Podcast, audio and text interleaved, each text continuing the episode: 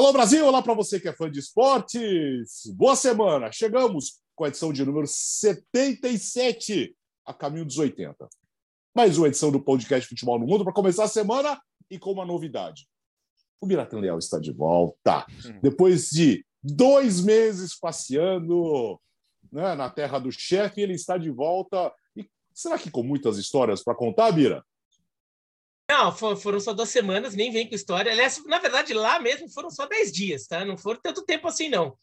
Mas eu comi bem lá, viu? Comi, comi bem. Comi Era isso bem. que a gente estava querendo saber. Que nós queremos chegar logo de cara. Aqui, espera um pouco. É. Ó. Lá vem. Deve ser uma coisa estranha. Ele trouxe. Ah, eu sei o que, que é isso. O que, que é isso? Ó, é o refrigerante publicou. de é, banana. É. Ah, não, refriger... não é refrigerante de banana. chamado Split. Pra quem? É. Pra Ele quem chama split. ouvindo, então é um banana com banana. creme, porque é meio banana split, E entendeu? não é, homenagem a, e não é homenagem à Croácia. Algo- Não, não, não. Split. Isso aqui é um time. é- E também naquela banda que tinha na, na época lá. Ah, o Não. não, É. essa era, essa era famosa. Isso aqui, isso aqui eu, eu comprei, aliás, não ganhei. Isso aqui eu comprei quando eu fui visitar um time de beisebol de ligas preparatórias, assim, tipo categoria de base, chamado Savana Bananas. Daí eles. Eu gostei, do, eles eu gostei do time do Bacon, Biratã. Ah, o time do Bacon tinha uma camiseta. É, é- é claro que eu comprei, né? Comprei pro meu filho. Uma camiseta que a estampa Sei. tinha uma tinta especial com cheiro de bacon. Então você pega. eles, eles incrustaram che- é, aromas de bacon na tinta. Mas é muito artificial o cheiro ou não? Não, não. é- ele, é bem, ele é bem leve, na verdade. Deve- deve ter o cheiro de estampa baconzitos. Não é cheiro de tem que meter o nariz baconzitos? ali para cheirar. Pouquinho, um pouquinho. Mas assim, melhor não ter um cheiro muito forte, senão vai dar vontade de comer a cabeça. Mas o, o, Macon, o Macon Bacon é o principal rival do Savana Bananas, entendeu? Sou muito mais o seja, Bacon. É, nós temos, temos muito para contar. Ah, isso que o Biratã, isso que o Biratã não, comprou ba- não comeu bacon com banana, né? Não. Mas eu comprei, eu comprei, tá, tá aqui, ainda não comi, mas tá, tá, tá ali na cozinha. Eu comprei um chocolate com bacon. Meu Ah, e tudo bem. Não, aí dá. Eu não gosto, eu não gosto, mas muita Mas gente existe faz- essa combinação. Exi- não, É. não, existe, Existe, é, existe. existem muitas receitas de, de bacon com chocolate, existem, mas assim, É. aquela que você olha e fala, não, obrigado, valeu. Aí eu, eu pulo. Ô, e aí, Léo, tudo bem? Tudo bem, né? Já me antecipei aqui, porque a gente fica sempre muito palpitante com, com as revelações alimentares do Biratã, né? É, fazia, acho que é a primeira vez no ano que estamos os quatro, não? Deve ser, né? É, deve ser, ser, sim, é, deve ser. é É, verdade, sempre é verdade. vai um, volta outro. Então, só deixar, o Agora acabou, né? só deixar o agradecimento ao Jean aqui, que é o nosso quinto Beatle aqui, que está sempre com a gente. Está sempre muito ocupado também, mas está sempre com a gente, especialmente lá no nosso grupo de WhatsApp. E vamos que vamos, né? 77, Vamos número, número cabalístico. Gustavo Hoffman, vamos logo de cara. Tudo bem, Gustavo? Sim. Logo de cara com a nossa janela, que é o destaque de hoje, né? Nossa, é, essa janela de transferências tá, tá animada, né? E, e- e- e o agito não ficou para o último dia só. Estamos com três, quatro, cinco dias já de muito agito é, nessas últimas horas. Tá, tá, tá um mercado bem legal e surpreendente, até em alguns pontos. Né? Pode, pode escolher o primeiro tema aí. Ah, vamos, vamos, vamos resolver com a notícia do momento, que, que é o técnico. Podemos? Aí vamos para os jogadores. Começamos com o Lampard, que já era especulado. Ele é o novo técnico do Everton, né, Léo? Ele é o novo técnico do Everton, foi anunciado hoje, foi contratado para substituir o Rafa Benítez. E acho isso uma boa ideia, porque normalmente quem substitui o Rafa Benítez consegue melhorar o time rápido, e, e acredito que ele vai conseguir fazer isso. Acho que ele passou pelo Chelsea no estágio muito inicial da carreira, então ele mostrou ali ainda ter alguns limites, ter muito para crescer, mas o potencial a gente também viu ali, lançou jogadores, conseguiu descobrir bons jovens, apostar neles, e eu acho que é uma coisa que o Everton também vai precisar. Então, bom, é, o Gustavo vai falar daqui a pouco sobre o reforço que ele já deve receber, né? Lembrando que estamos gravando antes do fechamento da janela, dia 31, mas ainda tem coisa para rolar, então, fã do esporte nos perdoa aí se algo não tiver acontecido. O curioso é que o Vitor Pereira, o técnico português, esse Fenerbahçe, chegou a fazer entrevista, deu entrevistas sobre a entrevista, que não é uma coisa muito comum, né? Não, foi, olha, fiz uma entrevista de emprego aqui, foi muito legal, vamos ver. Mas a reação da torcida não foi tão boa, a torcida, em partes, reje- rejeitou e o, e o Everton optou por procurar um nome que fosse melhor aceito. Então foi para o Lampard. Não são muitos técnicos ingleses na Premier League, né? Então é sempre bom quando um ganha a oportunidade. E o Everton deve melhorar, né? E eu acho que tra- os, os trabalhos do Frank Lampard até agora são bons. É, ele conseguiu, no Derby County, fazer um trabalho promissor que chamou a atenção do Chelsea para contratar um ex-ídolo. Levou o Frank Lampard em um momento muito difícil do clube, com a proibição de contratações. Com os jovens da base, o Frank Lampard fez um time competitivo e aí faltava a, a, a competência necessária, o conhecimento necessário para dar aquele salto, que no caso do Lampard, acho evidente que ainda não tem. Né, na comparação com o Tuchel, que foi o escolhido para substituí-lo no Chelsea. Agora ele ganha um terceiro clube na carreira, um clube com pretensões menores do que tinha o Chelsea. Acho que isso está é, é tá bem de acordo com o tamanho ainda que tem o Frank Lampard, que é um técnico em ascensão promissor. Vai ganhar o Van de Beek, que é um excelente reforço para o meio campo. Infelizmente no United não conseguiu jogar, não foi aproveitado, nem pelo Solskjaer e agora pelo Rangnick, que joga muito pouco. O Van de Beek é talentoso, é um jogador que arruma meio campo, é um daqueles meio campistas que a gente diz é, assim, é, é eu, eu, sempre falo isso, né? Cada vez mais teremos meio-campistas no futebol moderno e menos, mais meio-campistas e menos meias atacantes e volantes. O Van de Beek é isso. O Van de Beek é um jogador que te faz todas as funções de meio-campo. Claro que ele é um jogador mais talentoso com a bola. É, vai te ajudar mais ofensivamente, mas defensivamente cumpre muito bem o papel também em qualquer função de meio campo. Então, para mim, é um ótimo reforço para o meio campo do Everton. É, e o Everton é, precisa, precisava de um técnico que, que desse um jeito nesse time, um técnico que tivesse ideias um pouco mais novas, mais frescas, e o Lampard parece uma boa escolha. Olha que essa diretoria do Everton, ela tem um histórico muito ruim na contratação de técnicos. Tirando o, o Ancelotti, eles eram muito com bons náguas e em algumas apostas que dava para imaginar que dariam errado, como foi o caso do Rafa Benítez.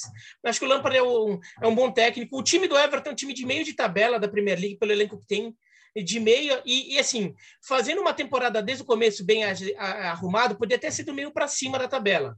Meio para cima, tipo sétimo, oitavo, né? Não muito além disso, mas por ali. É, tá lutando para não cair e tem confronto direto contra o Newcastle na, na, nas próximas rodadas. É, se perder, pode começar a se complicar, então ainda tem que aproveitar esse um pouco de margem que tem. Mas o Lampard parece um bom técnico, até porque o Everton tem jogadores jovens surgindo. Então, um técnico que nesse aspecto se mostrou bem interessante é, no Chelsea lançando jogadores novos que hoje são jogadores importantes no, no, no, no, projeto do Tuchel. Então, o Everton, nesse caso, foi bem no final das contas. Não foi do jeito certo, né?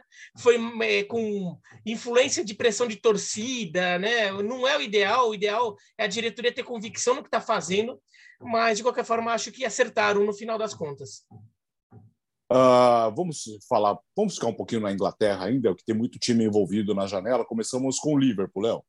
O Liverpool contratou Luiz Dias, o grande ponta esquerda da seleção colombiana, do Porto, investimento alto, 45 milhões de euros, podendo chegar a 60.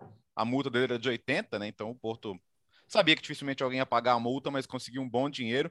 Aliás, o Porto fazer boas vendas não é novidade, né? Comprar barato, hum. pescar bem na América do Sul, é, valorizar os jogadores, isso aí já é o padrão dos últimos anos e mais uma vez o Porto faz uma grande venda.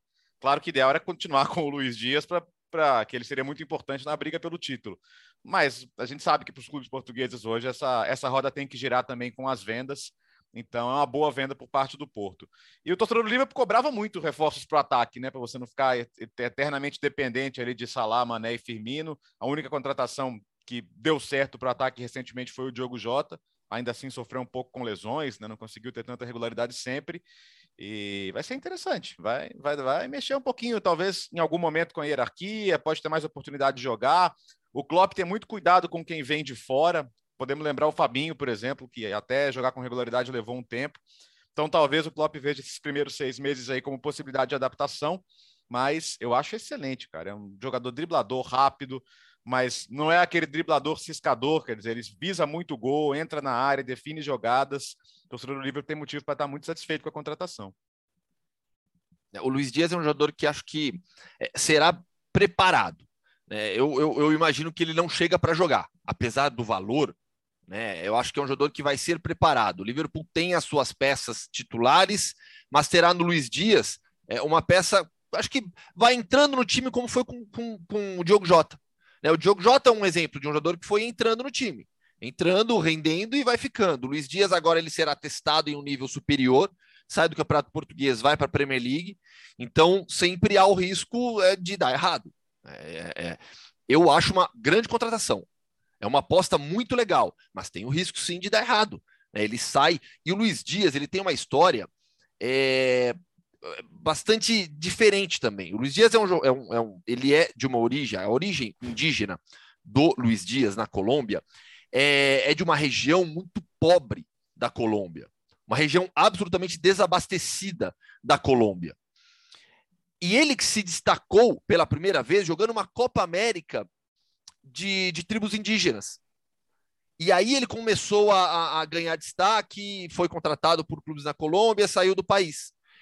Ele é, ele é, ele é muito simples também. Então acho que a gente, vamos, eu, eu, eu de novo, eu acho que é uma grande contratação, uma aposta muito legal, mas ele vai para um nível superior e um nível de cobrança muito grande, até pelo valor investido pelo Liverpool. Mas é o tipo de contratação, quando eu olho pro campo, pro jogador, tem tudo a ver. É o que o Liverpool gosta, como o Klopp gosta de, de, de jogador de lado de campo de velocidade. Aí eu acho, mas eu acho que tem também alguns aspectos a mais, né, além da bola, para a gente ficar de olho para e torcer para adaptação boa dele para dar tudo certo. Mesmo, mesmo ponto de vista tático, eu até vejo algumas questões ali de, de adaptação, mas que, que podem, na verdade, ser muito interessantes, só que tem que saber trabalhar.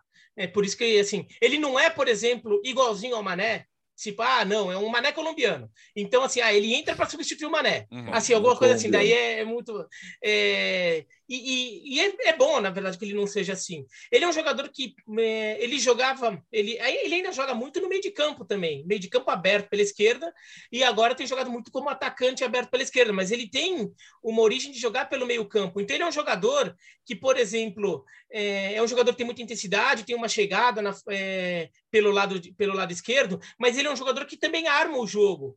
Ele é um jogador que tem isso muito forte. Então ele pode acrescentar isso, eh, não é só a intensidade, mas é um jogador que ele também pode pensar um pouco, pode criar situações diferentes em campo, ali na, na combinação de jogadas. Então isso é interessante. Em alguns momentos, por, apesar de ele jogar muito pelo lado, eh, pelo lado, né, pelo lado esquerdo no caso, ele é um jogador que em algumas situações, eu até vejo ele em algumas jogadas, em algumas dinâmicas ali, fazendo mais o papel até do Firmino do que do, do, do Mané, que é o jogador de, é um jogador de lado. O Firmino é um jogador mais central. Então, tem que ver como trabalhar isso, mas é um jogador que traz algo novo, traz algo interessante para o time do Liverpool. E, e, e, como já tem um time formado ali, ele não vai chegar para ser titular, ele vai chegar para fazer parte do elenco, vai entrando no jogo, e à medida que ele eventualmente for mostrando serviço, pode até ganhar a posição de alguém.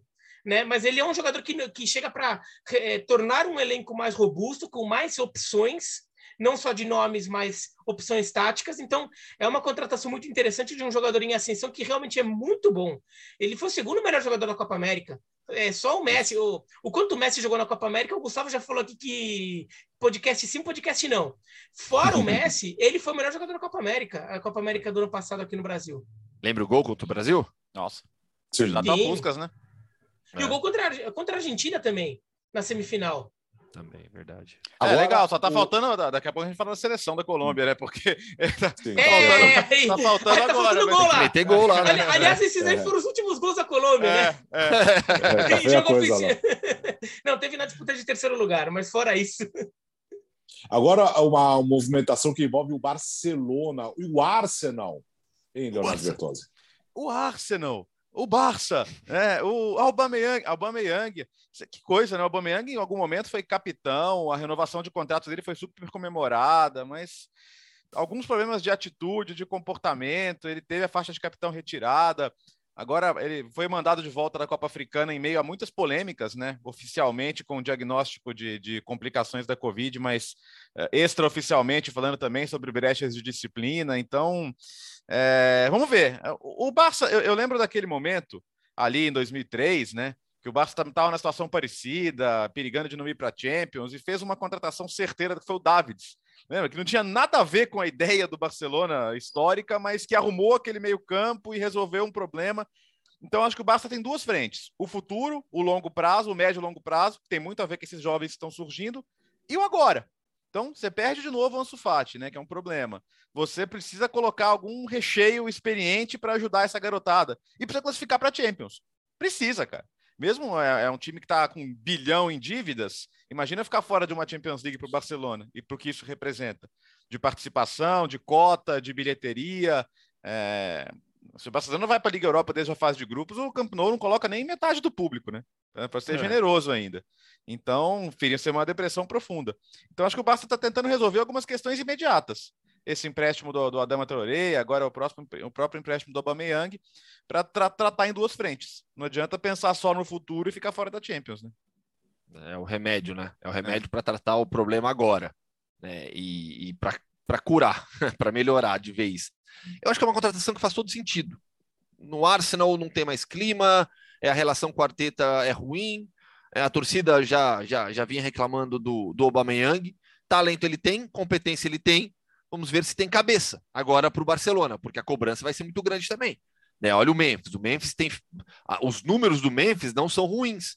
Mas eu mesmo aqui tenho criticado o Memphis pelo nível de jogo, pelos gols perdidos, principalmente. Né? O Luke de Jong está entregando seus golzinhos, mas ninguém acha que o Luke de Jong é, é, é, ninguém quer viver com o Luke de Jong lá no Barcelona. Acha que ele vai ser a solução. Então o Aubameyang chega, acho que faz sentido, mas chega com pressão, chega com cobrança também. Uma belíssima, eu acho uma belíssima contratação, se resolver toda, se, se ele não, não, levar todos os problemas para lá.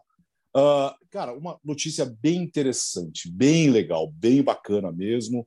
Talvez seja a notícia mais assim alegre dessa janela de transferências, que é a volta do Eriksen para o futebol, né, Léo? Puxa vida, demais, né? E, e a gente, parece, nossa, aquele dia foi tão dramático, né? E foi em, em junho.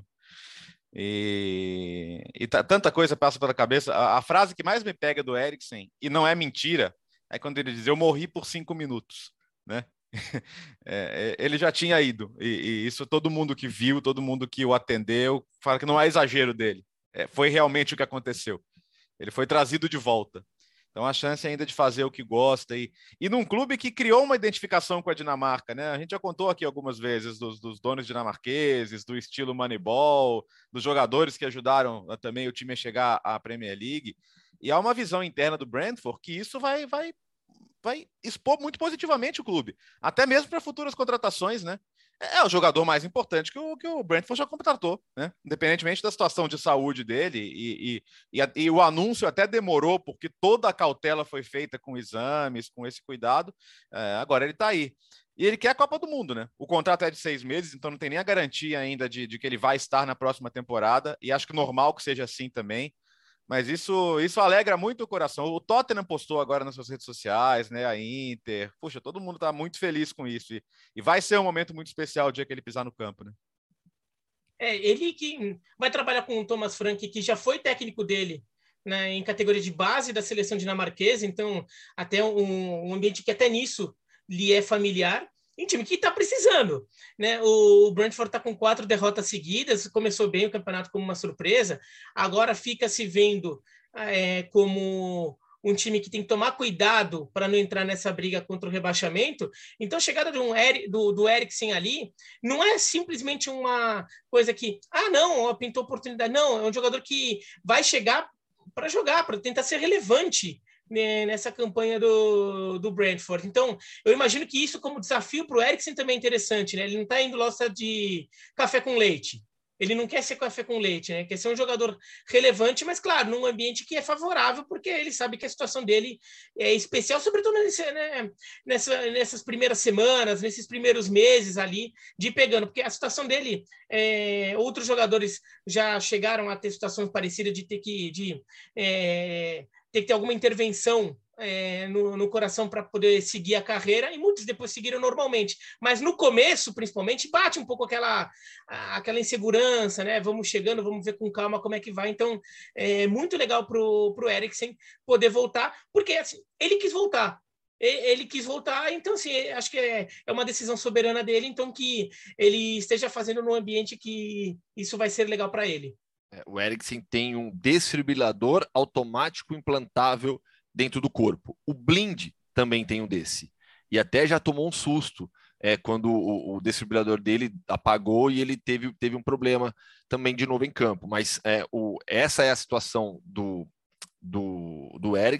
Até tem uma matéria no Marca, é, onde um jornal espanhol consulta alguns especialistas do país e esses especialistas dizem que na Espanha ele não teria, não, ser, não estaria apto para jogar, mas na Inglaterra ele foi totalmente liberado pelos médicos. É, não é uma unanimidade no meio. Né? Acho que isso fica claro, essa matéria deixa claro que não é uma questão unânime, né? uma decisão assim, ah, é, é assim, sempre acabou. Não, tem há, há médicos que discordam dessa liberação. Que, que, que ele fique bem, que ele fique saudável para o resto da vida e possa realmente retomar a carreira de futebol com tranquilidade e com segurança. É, essa questão você nunca vai ter unanimidade, né? Porque é uma questão, é uma questão médica e o desfibrilador precisa fazer manutenção permanente. Sim. É, é, então é, é, não, não, é tão simples assim. Bom, um pacote Tottenham agora de chegadas e saídas, Léo.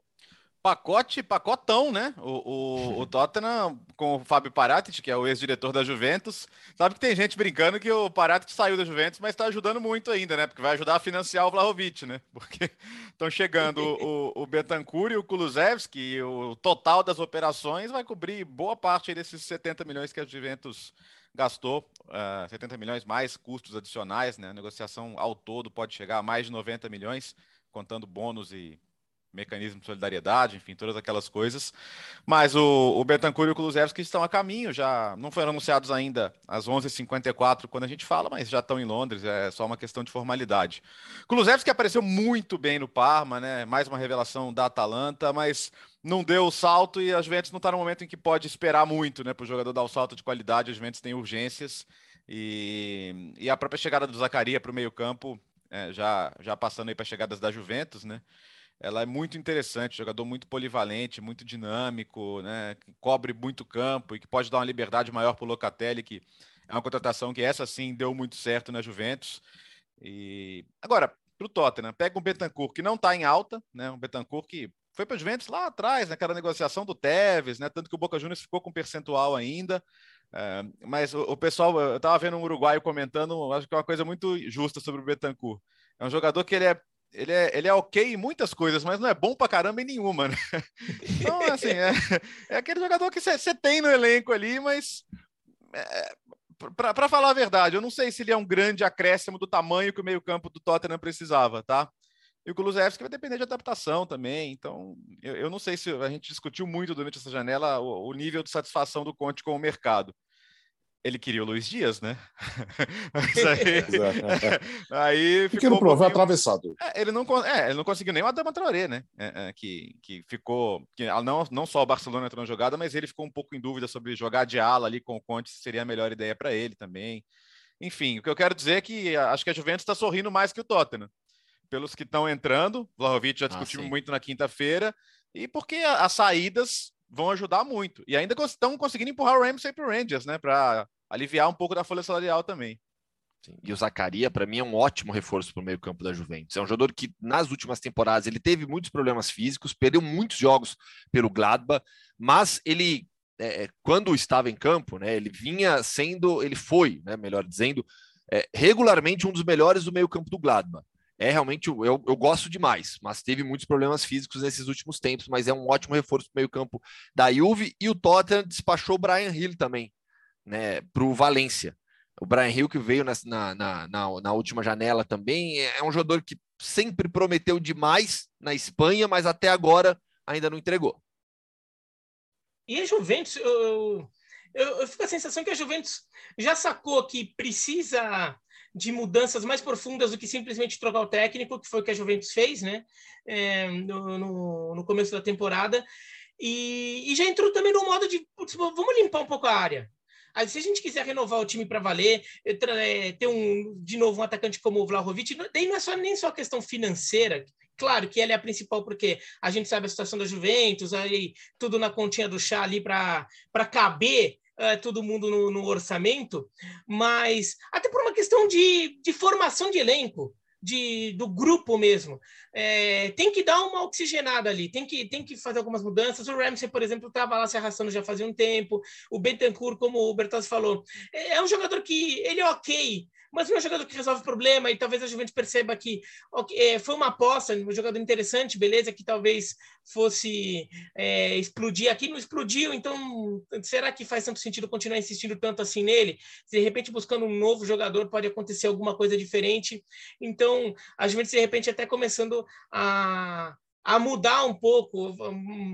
Eu até imagino que mesmo que, que a Juventus se classifique para a Champions League, e eu até acho que a Juventus acaba se classificando para a Champions, ainda consegue essa quarta vaga na, na Itália, é, as, alter, as, as, a, a reformulação do elenco é, vai ter mais novidades ainda no, no meio do ano. Você acha que a Juventus está com um momento ali de transição grande no, no seu elenco? Aí tem outro ponto, é, é assim, a Juventus não é a grande favorita para a Champions, mas tem um confronto acessível nas oitavas e, pô, você tá nas Sim. quartas, você tá no bolo, né? Então, acho que você ter um, um, atacante de primeira linha como é o Vlahovic, você melhorar as, as situações do seu meio campo. Numa dessas, cara, vai que, né? É, não é, no, sonhar não é sonhar não é proibido, né? Então acho que e lembrando que a Champions não tem mais aquelas questões de inscrição, né? De jogou, não jogou, chegou, pode jogar. Então todo mundo pode jogar. Vamos ver o que vai ser desses novos reforços, né? E o, e o Ndombele, né? E o Ndombele, Sim, o Ndombele aqui, que foi para a França. Então, o, o Dom Belé, a venda mais cara da história do Lyon. O Lyon pegou o dinheiro e agora está pegando o Dom Belé de volta. então, estou devolvendo o dinheiro. Vai ficar com a vaga do Bruno Guimarães no meio, né? É, é. E, e, e cara, o Dombele passou por todos os técnicos possíveis no Tottenham e nenhum suportava ele, né? Então é, é, é, é, um, é um caso de talento desperdiçado, né? A gente. A gente eu... né? Não é, Beretta? Não, não, o que eu me lembro de Dombele é a série lá do. Do Mourinho, do Tottenham. Do, do, do Mourinho, do é. Tottenham. Que os caras falam na cara dura que o cara não se esforça no treino. Assim, é. ah, não, ele não treina muito, assim, tá ali, tá no ar, quem quiser ver. Entendeu? Então, diz muito ali sobre a relação de Dombele com os treinadores e sobre o Bruno Guimarães. No programa da última quinta-feira, a gente falou bastante sobre a transferência dele para o Newcastle. Né? Será que o, o Conte está feliz? Ou, ou quer mais? Está ah, pouco? O, ou está ok? O, o, Alex, o, o Conte é um cara que ele é muito ambicioso, né? É, tá é, okay, é, assim, né? ele, ele, sabe que o Tottenham não oferece a ele a chance de estar nas cabeças. Mas ao mesmo tempo, ele, acho que ele olha para o Arsenal, a janela do Arsenal não foi essas coisas, não. Né? Ah, então não é que tá tá perdendo o Aubameyang, entre aspas, porque é um jogador que já estava meio sem clima. Mas o Arsenal tentou, por exemplo, um meio-campista, tentou o Arthur da Juventus, por exemplo, que agora acabou ficando, mas tentou olhar para outros nomes. Tem torcedor do Arsenal questionando por que, que o Arsenal não tentou o Bruno Guimarães, né, que acabou no Newcastle. Então, acho que pensando no objetivo inicial, que é vaga na Champions League, vai lá, o Tottenham está no bolo. Mas pensando em, em, o que a gente discutiu, a distância do Tottenham para o Chelsea, quando a gente falou sobre as vitórias do Chelsea sobre o Tottenham e o quanto isso é absolutamente normal hoje é, para ele competir nesse nível, ainda falta. E, e, não são esses reforços de agora, os, os, vindos da Juventus, que vão, que vão melhorar consideravelmente essa distância. Gustavo. Não, é, feliz ele não está. Ele sabe que ele precisa de mais reforços. Ele sabe que ele precisa. Vamos lá. É, o Bruno Guimarães. O Bruno Guimarães é mais jogador que o Bentancur. Fácil. Fácil. Mais talento, mais promissor. É, o Bentancur, assim, tudo bem, você tem o risco da transferência, de adaptação, etc. O Bentancur, você sabe já mais ou menos que ele vai te entregar, mas eu olho para o Bruno Guimarães e vejo um jogador com um potencial muito maior, mas muito maior. Sabe? Pro Newcastle foi uma excelente contratação. Um jogador já para o futuro. A gente falava em outros tempos, né, em outros programas, das contratações é, é, de impacto imediato do Newcastle, né? Para arrumar algumas questões pontuais, jogadores que já estão adaptados à Premier League. Bruno Guimarães é um jogador para o futuro. Então, é, para o Tottenham, você leva o Bruno Guimarães, você olha e fala: opa, aí é uma contratação já olhando para frente. O Bentancur parece um, um, acerto ali, ah, precisa compor aqui, ali, e aí fecha com ele. O Kulusevski, ao menos, acho que é um atacante que pode, pode ajudar bem mais do que o Bentancur, mas é um time ainda que precisa de reforço para competir no nível acima, é, é, é, com os primeiros da Premier League. Agora, quem foi o. Qual foi o grande destaque dessa janela? Tudo bem que nós temos algumas horas pela frente, nós vamos fechar a janela na quinta-feira uhum. uh, e falar mais. Mas quem foi uh, o grande destaque, a grande notícia dessa janela de transferência para vocês, hein? Fala aí, Beretta. Ou para mim, é. deixa eu, eu, pensar aqui. Uh... Wellington nem Arouca. É. né? Eu, eu, posso estar esquecendo algum nome, porque eu tô, tô, tô, tendo um pouco frio nessa discussão, né? Porque é, muitas notícias aconteceram quando eu estava de férias, claro, eu, eu fiquei recuperando ali, né? Ontem lá passei quatro horas só vendo, vendo lances de jogos que aconteceram. É, mas ó, ó, até pelo, pelo, pelo nome, pelo tamanho do jogador, o time que, de que ele sai, o time para o qual ele chega, o, o Aubameyang no Barcelona é uma contratação barulhenta, é uma contratação que, que chama atenção, até pelo, porque assim, o impacto que ela tenha num Barcelona, o impacto é sempre muito grande. E o Barcelona está numa temporada em que delicada, né? Aquela temporada em que o time é, já não foi longe na Champions, está arriscado a não conseguir vaga na próxima Champions, uma coisa que teria um impacto econômico. Então, é uma temporada que pode ter um, uma influência forte no futuro próximo, não, não em longo prazo, mas em curto prazo no Barcelona, sim. Então, e o time que estava contando muito com o Luke de Jong, né? O Luke de Jong que o Xavi estava querendo se livrar dele e de repente fez uns golzinhos ali porque o Barcelona hoje é um time é, mais tosco, digamos, vai. Então acaba contando um centroavantão lá estava funcionando. Então agora vai ter o Aubameyang, que mais que um centroavantão, um jogador com muito mais capacidade. Então é uma contratação que tende a fazer barulho, mas eu posso ter perdido alguma ali pensando rápido. Não, não, tá por aí mesmo, né? É, para mim, assim, é, para mim o, o, o, grande protagonismo foi o da, o da Juventus, porque você está falando aí de contratação de, de, um super atacante e, e, um investimento altíssimo, de saídas, de chegadas também de meio-campista do Zacaria, de zagueiro Gatti, que é destaque da Série B só para a próxima temporada, mas também estão se movimentando nessa área. Mas era, era também o, o, o discurso para Juventus e Barcelona, curiosamente, dois dos três Super Leaguers, né? É de que eles estão perigando ficar fora da Champions, cara. E então, não é, acho que não é à toa que esses dois times olharam para o mercado de janeiro e falaram, cara, precisamos de uma revolução aqui.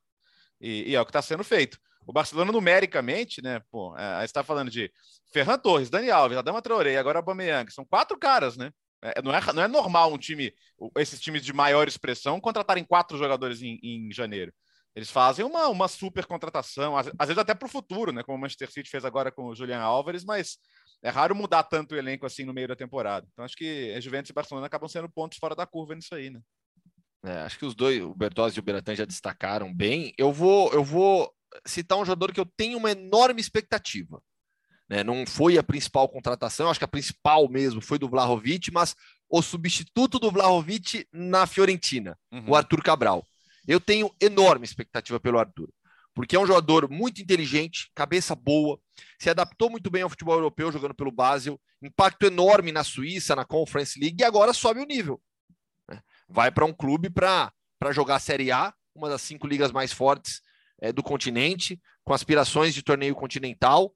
Então, o Arthur dá um salto na carreira. Ele vem, vem, vem é, gradualmente é, é, é, é, subindo de nível e evoluindo dentro de campo. Então, eu tenho uma expectativa muito, muito grande em relação ao Arthur Cabral na, na Fiorentina. Quinta-feira a gente vai fechar definitivamente a janela de transferências. Agora, a Copa Africana de Nações, nós temos as semifinais definidas, Léo. O pessoal estava esperando, Alex, ah, que hora que o Salah vai ter aquela atuação monumental, né? Que, poxa, mostra o tamanho do jogador que ele é, o ídolo que ele é. Chegou, né? Contra o Marrocos, que no, no papel, para mim, é um time melhor hoje que o Egito, no aspecto coletivo também. Saiu atrás logo no comecinho do jogo, e aí dá em mim, né? Oportunista para empatar o jogo, destruiu a defesa do Marrocos na jogada do segundo gol, marcado pelo Trezeguet, e assim, foi, foi a grande atuação individual dessa Copa Africana. E o Egito, o Egito tem aquela coisa de deixou chegar, né? É que tem vezes que nem chegava. O Egito ficou algumas Copas Africanas sem nem se classificar depois de ser tricampeão.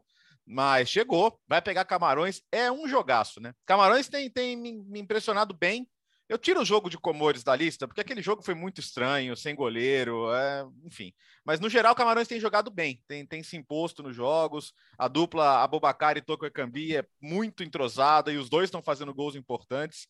Então acho que vai ser um super jogo como time, acho melhor Camarões, mas, claro, o Egito tem o cara que, se tiver numa, numa tarde, noite igual, ele vai desequilibrar o jogo. E do outro lado, Senegal com Burkina Faso. Burkina Faso não chega a ser zebra porque já fez final recentemente, é a terceira semifinal nas últimas quatro participações, é, mas conseguiu uma vitória importante sobre a Tunísia e vai pegar o Senegal. Para mim, o Senegal pegou a chave melhor, né? E, e o ataque soltou, né? O ataque começou a funcionar melhor também. É, o Mané no outro jogo fez gol, agora deu assistência, né? Teve aquele susto da pancada que ele sofreu no choque lá com o popular goleiro Vozinha lá de Cabo Verde, mas ficou bem, voltou.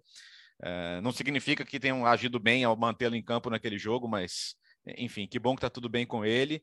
E a gente pode ter uma final Senegal e Egito, que em março vai ser vaga de Copa do Mundo entre os dois. Né? Então, eu acho que seria uma final super legal.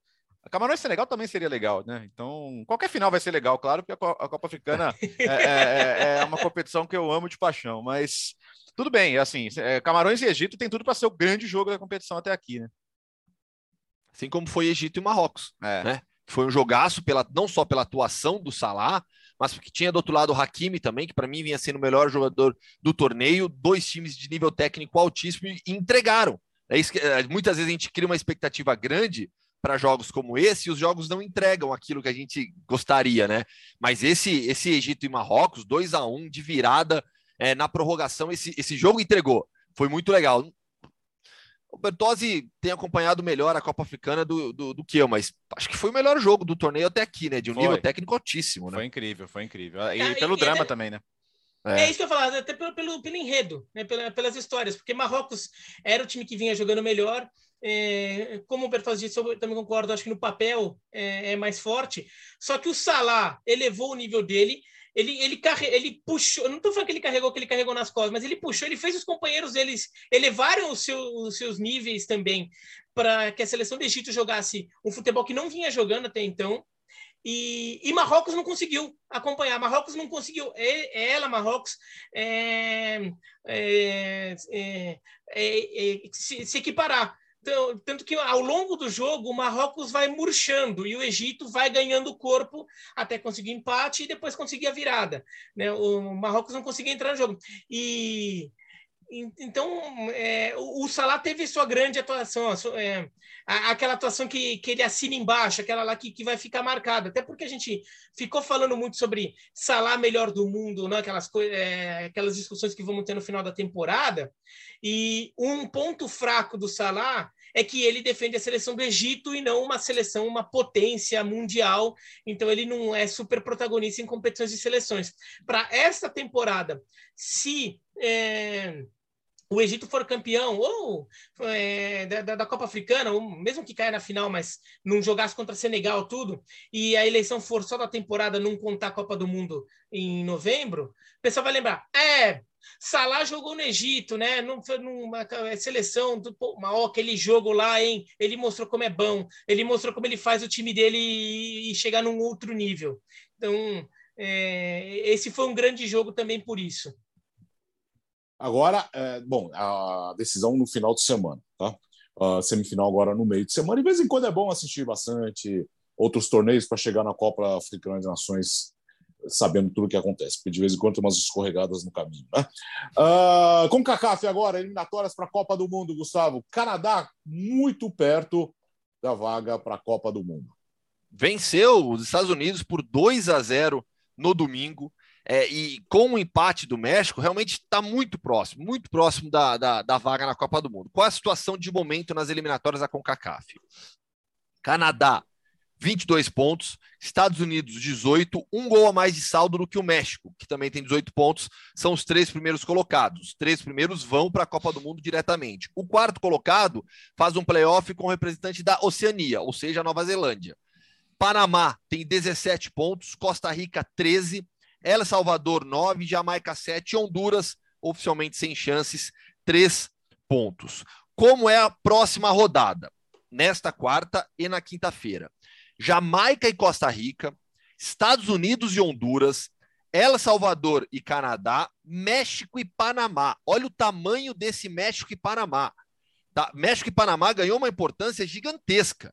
Se o México tropeça de novo, o México ficou no 0 a 0 nesse, nesse, nesse final de semana também com, com a Costa Rica. Também era um jogo importante. Se o México tropeça de novo, fica numa situação delicada pensando em vaga direta para a Copa do Mundo. Canadá vai jogar fora de casa contra El Salvador, mas o time tem é, se mostrado extremamente forte, mesmo sem o Alfonso Davis, que é o seu melhor jogador e que causa um impacto. O Canadá não é só o Alfonso Davis, e os últimos resultados mostram isso. É um time que coletivamente é forte. Tem o Jonathan David, que é atleta da Ligue 1 e assumiu o protagonismo técnico da equipe nesse, nesses últimos jogos. O Kyle Lowry, atacante do Besiktas, se tornou, com gol marcado contra os Estados Unidos, maior artilheiro na história do Canadá, com 23 gols. É, tem 12 nas eliminatórias, entrega lá na frente. Então o time tem peças a maior parte do elenco joga na Europa e o, e o restante na Major League Soccer. Então, tem um elenco competitivo, forte. Mas o Alfonso Davis, o que ele faz no Canadá é um absurdo. É um absurdo. Assim, a gente falou tanto do Messi na Argentina na Copa América, o impacto do, do Alfonso Davis é, sei lá, é algo similar, sabe? Porque ele é o dono do time. para pegar, para pegar termos assim de mais de quando a gente era jovem, assim, né, ah. e a molecada também vai, vai entender assim. Hum. O Alfonso Davis parece aquele naquele do seu time de futebol da escola, ou que seja time de vôlei, de basquete. É, você você fazia, eu sei que você era assim no seu time de basquete, da sua escola. É o federado. É, é, você tem uns moleque pedra de pau e tem um cara que é federado, que ele joga. É verdade. Clube, é bem isso, é bem isso. Então, Mas mesmo. O, o, cara é zagueiro, o cara é, sei lá, ele é, é zagueiro toscão no, no, no, time, no, no clube que ele joga, mas aí no time da escola é o craque, o camisa 10. Ah, isso é, isso, é, o, isso, é, isso é o Alaba na Áustria, pô. É, que, que, também, também. também. que inclusive joga mais Davis, à frente. É, mas o Alfonso Davis causa um impacto maior porque é. ele, ele, ele domina os jogos, né? Até pelo nível dos rivais também, lógico, né? Na CONCACAF. Só que mesmo sem ele, o Canadá tá jogando bem, conseguiu seis pontos e tá muito próximo, muito próximo de jogar sua segunda Copa do Mundo. A primeira foi em 86, perdeu todos os jogos, né? E agora tá realmente muito próximo. E a seleção norte-americana tem que se recuperar. Tem que vencer em casa agora Honduras para não correr nenhum risco. O, o, que chama atenção nessas eliminatórias é que Estados Unidos e assim o, o, Canadá tem todos os méritos. Não, tô, não se trata sobre o Canadá, tá? E não, não, nem, tá desmerecendo, não estou desmerecendo o Canadá. É, até porque eu já é, fiz matéria, já fiz vídeo falando que o Canadá estava para explodir a qualquer momento e agora explodiu agora. Agora, Estados Unidos e México podem jogar muito mais do que tem jogado. Uhum. Tem, são times que têm sofrido muito. O México agora empata com, com a Costa Rica. E tem esse México e Panamá. Beleza, é, é, é difícil imaginar o Panamá ganhando do México na cidade do México. Agora, é bem fácil imaginar um 0 a 0 horroroso horroroso nesse jogo. Porque como, o México como não vem contra a Costa Rica. Como contra a Costa Rica. O México não vem conseguindo jogar. E depois desse jogo, o México pega os Estados Unidos. Tudo bem, é na cidade do México também. Então, o México, na tab... o resto da tabela ainda é favorável ao México em relação ao Panamá. O Panamá pega Estados Unidos e pega Canadá ainda. Mas é, o, o, o, México tem que jogar mais bola, o, os Estados Unidos também. Eles têm time para se impor mais do que tem se imposto. O Panamá, que é um time bem mais limitado, mas vai sobrevivendo, vai ganhando jogos, sofreu a da Jamaica, mas ganhou. Então, é, tá, tá, faltando tá faltando futebol assim. É, o México e os Estados Unidos estão sofrendo muito mais do que deveriam. O México com a Jamaica estava com um jogador a mais e foi virar o jogo nos últimos 10 minutos, né? É, aliás, é, muitos questionamentos sobre o Tata Martino, porque 2021 foi o ano em que o México foi freguesaço, nível CPF na nota para os Estados Unidos, né? o que, o que é, é, é um motivo que fere muito o orgulho dos mexicanos por toda a rivalidade e por toda a história também. E... Sempre perdendo por 2 a 0 É, né? então, o famoso 2 a 0 A pessoa tava brincando, o Biratã fala francês melhor que eu, é duas errou, que agora os canadenses estão falando. errou. Deus errou. Deus errou. Canadá, o Canadá ganha Deus errou. Deus errou, é. Ó, tem, tem uma chance matemática, é que ela é improvável, que, te, que envolveria os Estados Unidos perderem para Honduras que aí o Panamá perdendo do México também já daria, porque Estados Unidos e Panamá ainda jogam. Mas tanto faz, né? Não vai, não vai ser nessa rodada, vai ser, vai ser na outra. O Canadá vai estar na Copa do Mundo. Isso vai ser muito bacana. 86, quando o Canadá jogava a Copa, o nível era 100% não federado, né? Era, era, era amadorzão, cara. Então chegou é. lá, mas assim, não, não se compara com o que é hoje, né? Bom, a eliminatórias da CONCACAF você assiste nos canais ESPN e também no Star Plus. Se você não tiver ou não tem, assine já. Também aproveite o combo, tá? Com o Disney Plus.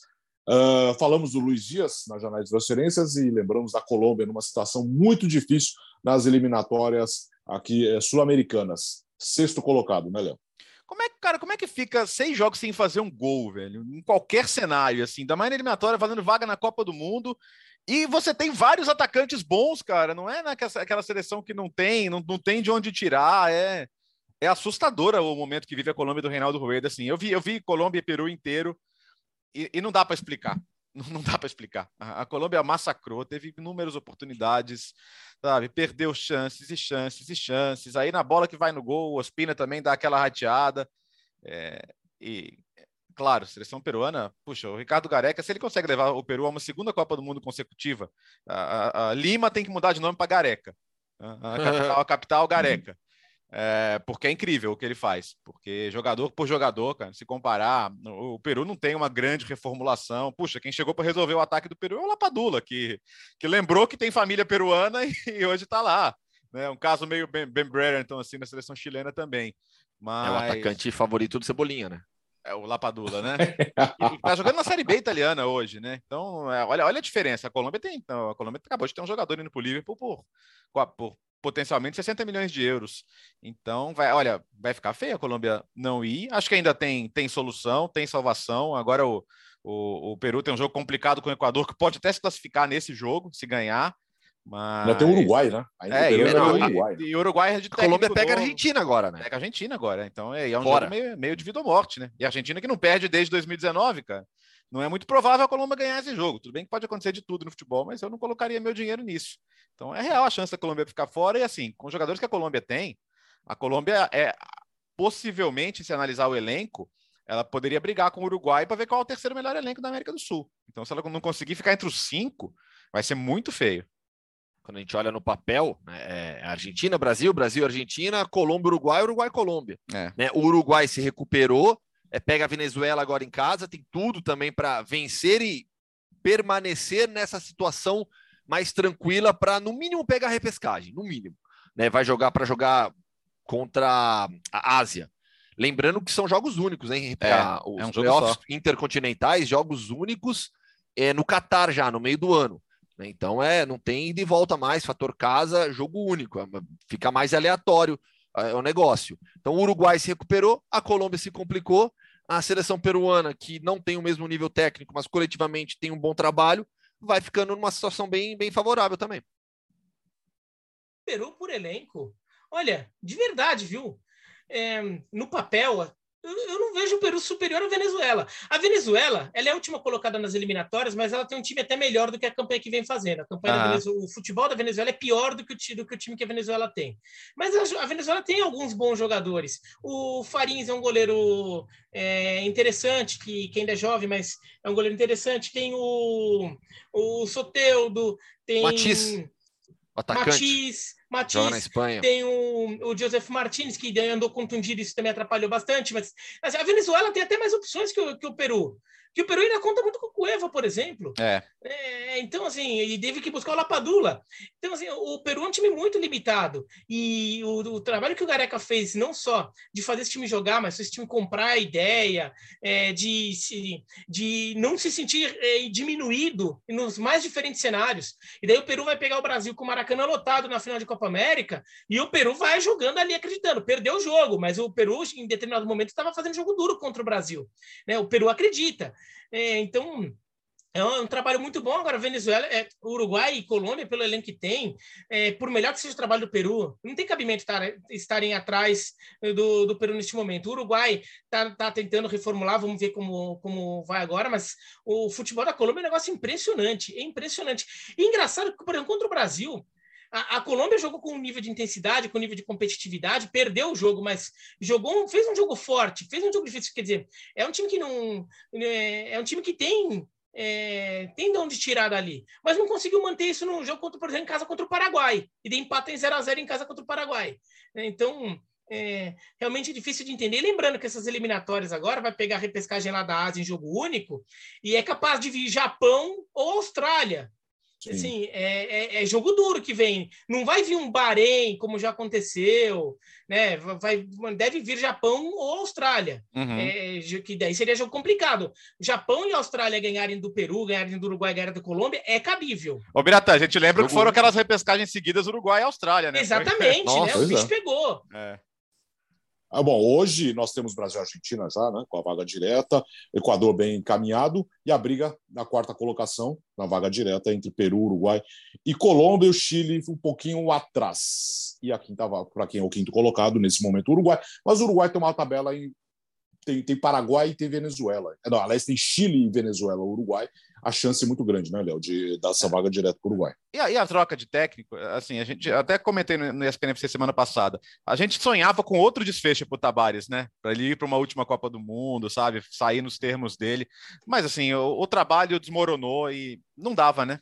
Não dava, tinha que fazer alguma coisa. Era, eram quatro jogos para tentar salvar a vaga e acho que agora é possível que salve, né? Acho que o, o, Diego Alonso fez alguns cortes necessários, algumas deu uma oxigenada, né? Trouxe jogadores novos, lançou o Pelistri, que é um garoto, né? Que pertence ao Manchester United, tá, tem até jogado bem no Alavés. Tá? precisava. É, não, não vai insistir em Soares e Cavani juntos, que é uma coisa hoje que é mais difícil de sustentar taticamente. E essa vitória foi fundamental. E acho que o Uruguai, na hora H, ele vai, vai, vai ter de onde tirar, se, mesmo que não seja direto, né? Mesmo, pelo menos para ir para repescagem. Mas você destacou a tabela. Eu acho que é uma tabela que permite o Uruguai buscar uma das quatro vagas diretas. Ô Alex, sabe o que eu gostei da estreia do Diego hum. Alonso? Hum. É, ele, por exemplo, você tem é, três grandes zagueiros. Né? Você tem o Araújo, você tem o Jimenez e tem o, o Godin. Né?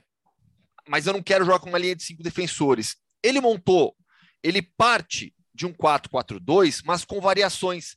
Então, que, como é que ele fez? Ele colocou o Araújo na lateral direita. O Araújo foi um lateral direito? Não.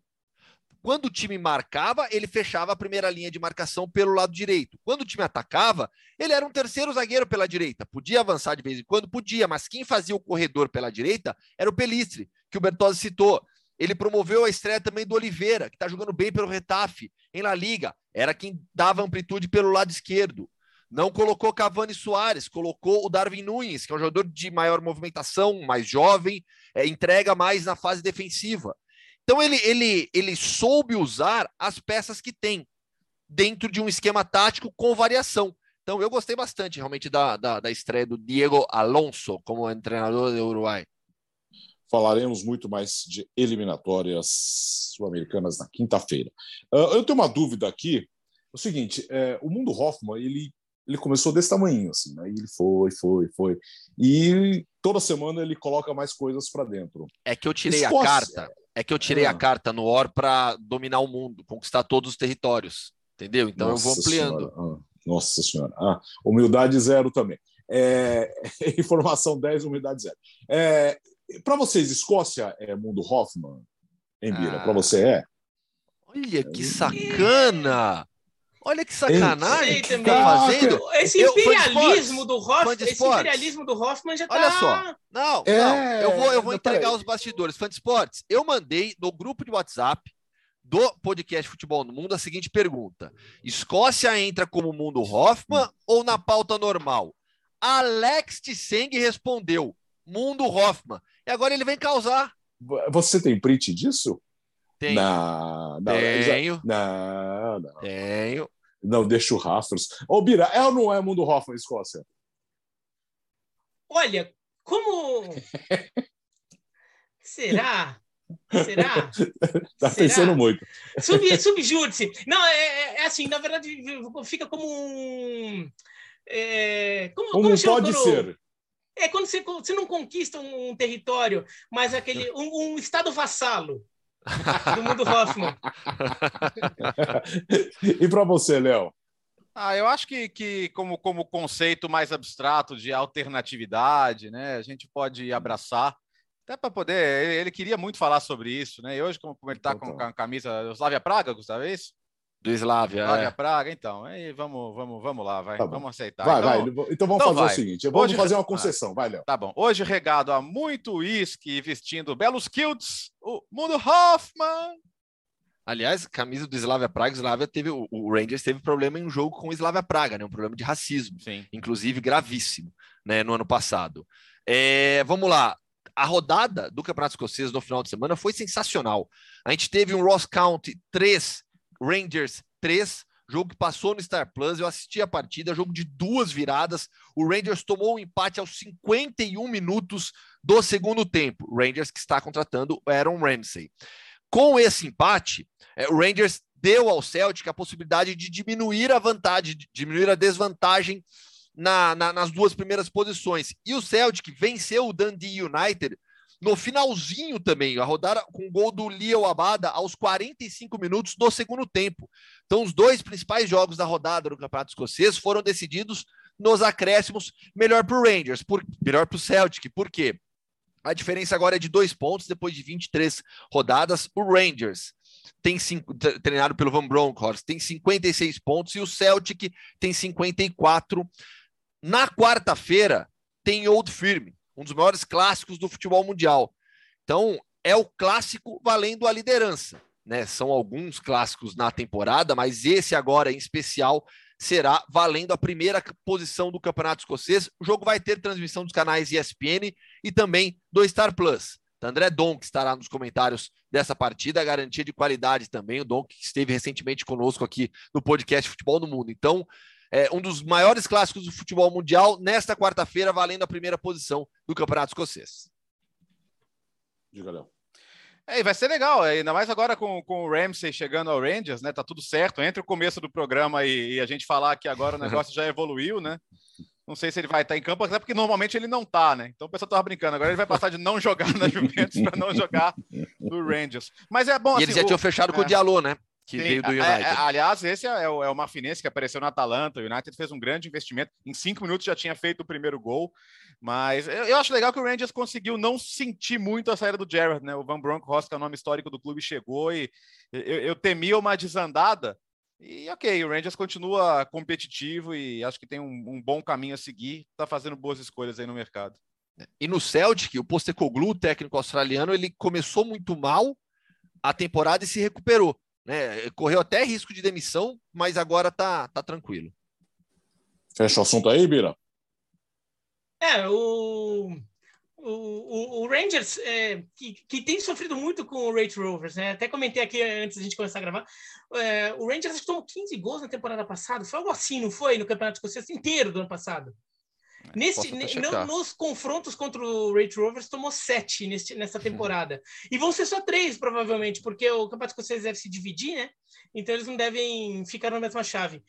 Foram, foram 4 a 2 4 a 2 e 3 a 3 Então o Rate Rovers tem o segredo ali de furar a defesa dos Rangers, que ainda estão mantendo a base do do Gerrard, então tem se mostrado um time ainda forte, mas a diferença para o Celtic diminuiu. É, e nessa temporada, o, agora, é, sobretudo agora, o Celtic tem é, reduzido um pouco a diferença. Vai ser interessante esse confronto direto nesse super clássico lá da Escócia.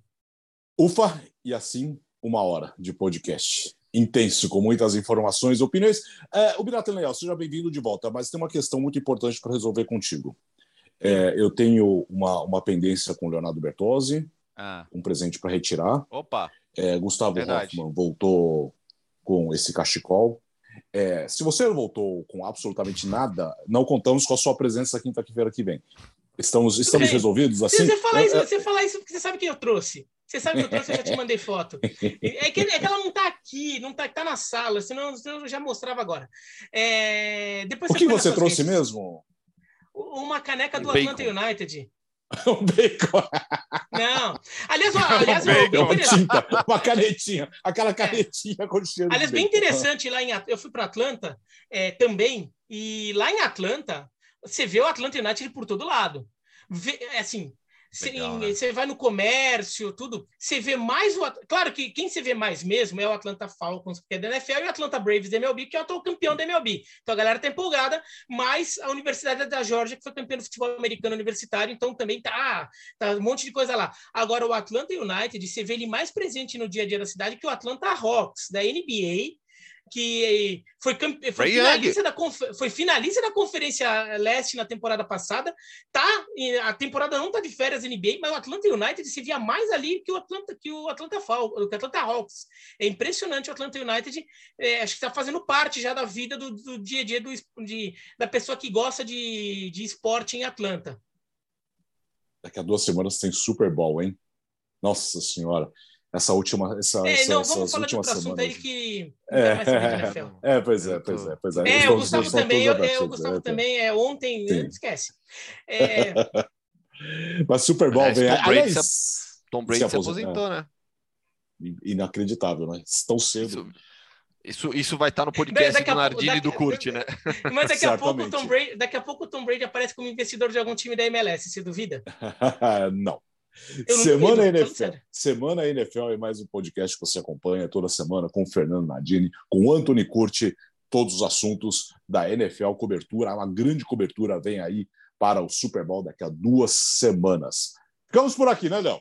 Ficamos por aqui. Quinta-feira tem o 78, mais uma vez com nossa equipe completa e pronta para embarcar em novos projetos, Alex Seng. Tem isso também, viu? Pois é. Para você que está nos vendo no YouTube, atenção, no YouTube. Novidades ainda essa semana, agora. agora para você que está nos ouvindo, é. para você que está nos ouvindo, é, fique sabendo que já no domingo teremos novidades nas mídias digitais dos canais esportivos Disney. Tchau, Gustavo. Boa semana para você também. Valeu, é nóis. Vai, Vai. Valeu, Bira. Valeu, e só, só um último toque, assunto que acabou, é, acabou não até porque tem mais desenrolar aí. O Greenwood é, é, é, houve uma revelação ali de, de, áudio e vídeos ali da, da namorada do Greenwood sobre uma coisa que ele fez com ela. E só para deixar claro, ele está sendo acusado de estupro, tá? É o termo correto para a acusação que tem ele, tá? Então vamos usar o termo correto. É estupro a acusação que ele, que a investigação que está tendo em cima dele e a acusação que ele vai responder. Ele nesse momento está preso, né? É. Não. É, no momento vamos que a gente está gravando, né? Sim, sim, sim. Vamos aguardar novidades durante toda a nossa programação na quinta-feira aqui no podcast. Ficamos por aqui com a edição de número 77. Semana que vem, a semana que vem, não, quinta-feira estaremos de volta com a edição de número 78. Uma boa semana para você. Edição Luca Doncic, 77.